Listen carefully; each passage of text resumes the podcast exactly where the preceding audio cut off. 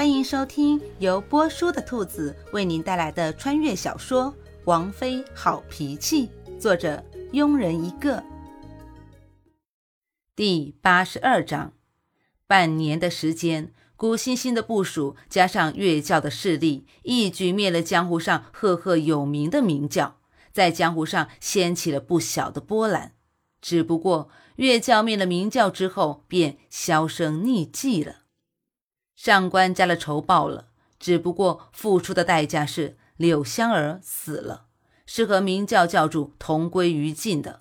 之后，古欣欣成了月教的教主。经过两个月的整顿，月教表面上隐匿江湖，实际大肆扩张。古欣欣改名九月，九月重生的意思。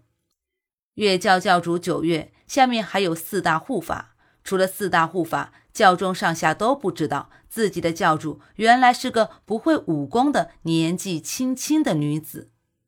安顿好了月教的事情，九月独自去了京都，心里存着对夏侯玉的念想。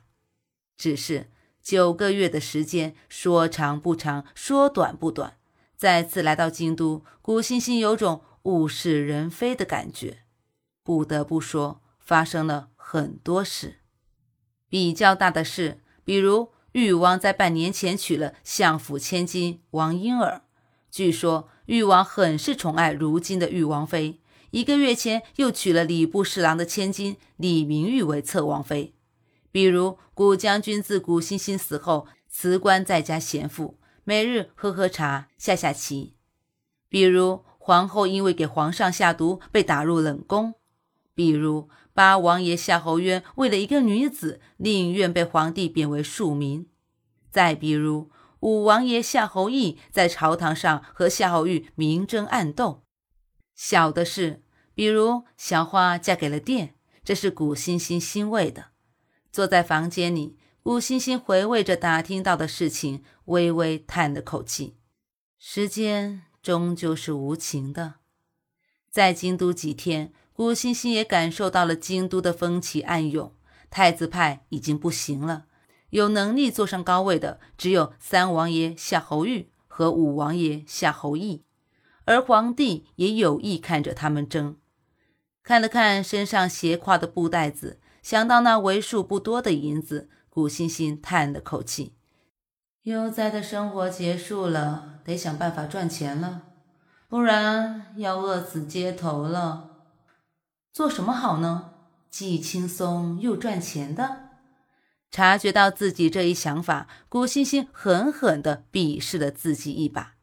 既轻松又赚钱，那不是做梦吗？教主，一声低沉的声音打断了古欣欣的思绪。转头，当看到旁边的云彻时，古欣欣着实惊了一把。一身淡紫的外衫，再加上白净的皮肤。整一个谦谦君子、温文尔雅的书生，哪里会想到是武艺高强、冷冰冰的岳教四大护法之一？如果不是那一声教主，古欣欣打死也不相信面前的这位是云彻。果然是人靠衣装啊！古欣欣在心里忍不住的感叹了一下。其实云彻也没想到，竟然会碰到教主，而且好像还。魂不守舍的样子。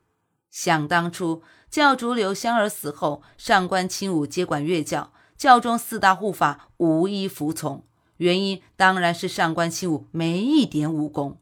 记得当时上官清武说了一句话：“主宰的人靠的不是武功，靠的是脑子。”两个月时间，如果四位还是觉得我不能胜任，我会自动让出教主之位。本集播讲完毕。如果你也喜欢这部小说，请订阅、评论哦。咱们下集见。